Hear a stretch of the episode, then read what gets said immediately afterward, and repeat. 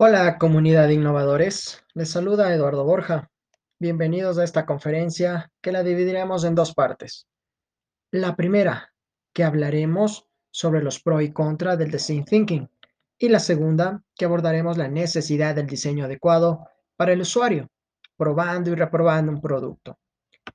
Iniciamos con la primera parte.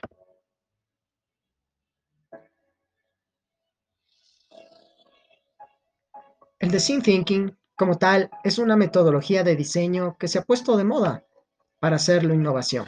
Sin embargo, como todas las metodologías, tiene sus pros y sus contras, sus alcances y límites. ¿Los conoces? Pues bueno, aquí descubrirás las ventajas y desventajas de aplicarlo a tu negocio.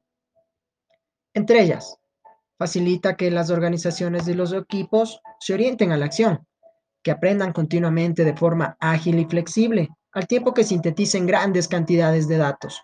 Esto les otorga muchas más probabilidades de tener éxito en cualquier iniciativa y proyecto.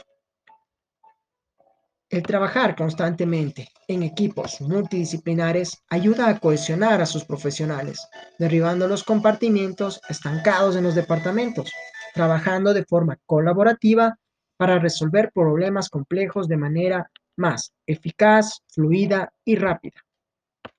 Tres, las organizaciones y sus profesionales se pueden encontrar más a gusto con el cambio porque aprenden un proceso y herramientas para gestionar en medios del caos, llamémoslo crisis, tomando siempre la mejor ventaja para poder retribuir a cada uno de estos problemas.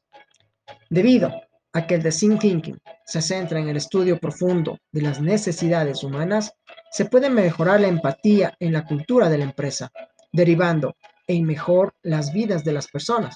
De esta forma se están rediseñando los procesos de búsquedas de talento, de enrolamiento en la organización y gestión de la experiencia empleada. 5. Ayuda a implicar clientes, usuarios y empleados creyendo significado y comunicando de forma memorable visiones e ideas. Por ejemplo, se crean potentes storytelling para transmitir propósitos que movilizan la motivación intrínseca.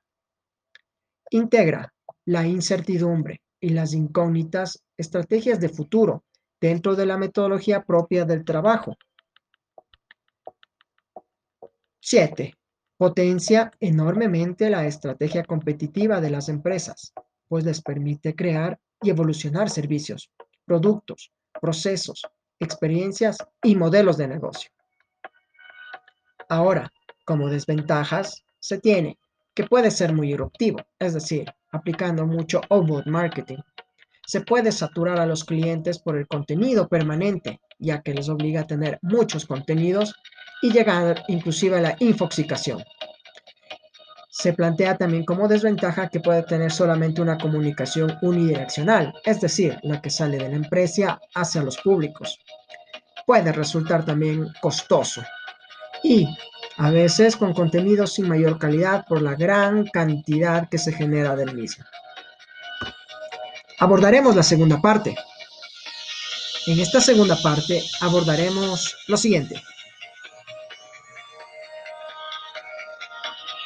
La necesidad del diseño adecuado para el usuario, probando y reprobando un producto, el pensamiento de diseño no solo está siendo usado por emprendedores, sino que también lo ha dicho por grandes empresas que han descubierto sus beneficios y lo incorporan como parte de su día a día.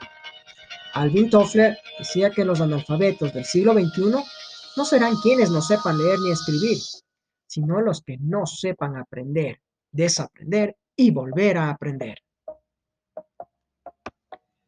Algunas grandes corporaciones ya hace algún tiempo que empezaron a abundar instrumentos y sistemas de gestión empresarial, que hoy en día son todavía los modelos de éxito, y han incorporado el Design Thinking en toda su organización, incluyendo las relaciones públicas.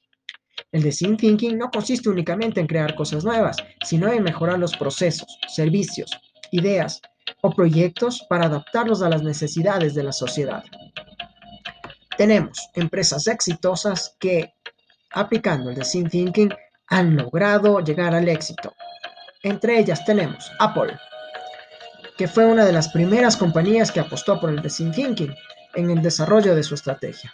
Steve Jobs decía que ser emprendedor no tiene que ver con el dinero o la fama, tiene que ver con la capacidad para resolver problemas en la sociedad y la pasión para crear oportunidades donde la gente solo ve problemas. BBVA, la banca es otro de los sectores que más está apostando por el design thinking. En sus procesos de trabajo, el BBVA es un ejemplo de ello. De la mano de IDEO, han creado cajeros más humanizados que se adaptan mejor a las necesidades de sus clientes. IKEA una vez, antes del nacimiento de IKEA, alguien se había planteado que un mueble con un diseño moderno y con un precio por debajo del mercado pudiera ser reducido a una caja de cartón que fuera fácilmente transportable en un turismo? Seguramente no, y mucho menos aunque una persona con sencillas indicaciones pudiera montarlo. ¡Wow! Eso es The Thinking. Sara desde sus comienzos, Sara eh, aplicó el design thinking en pro del crecimiento y el desarrollo del negocio. Sus inicios ya atendían a un proceso en el que tenía en cuenta las demandas de esa sociedad para acceder a diseños de moda a un precio razonable. Bueno, ¿te has convencido de estos ejemplos para aplicar el design thinking en tu empresa o startup? Si buscas el éxito, empieza a explorar tu entorno y alinear tus propuestas con las de tus clientes.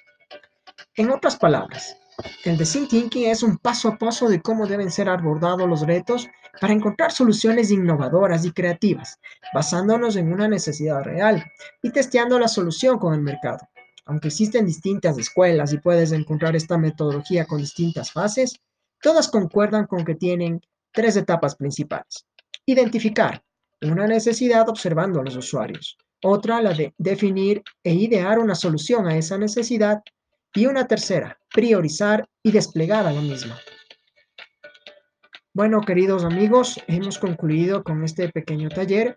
Espero que les haya gustado y espero su suscripción y me sigan escribiendo a través de los canales de redes sociales. Un gusto, comunidad.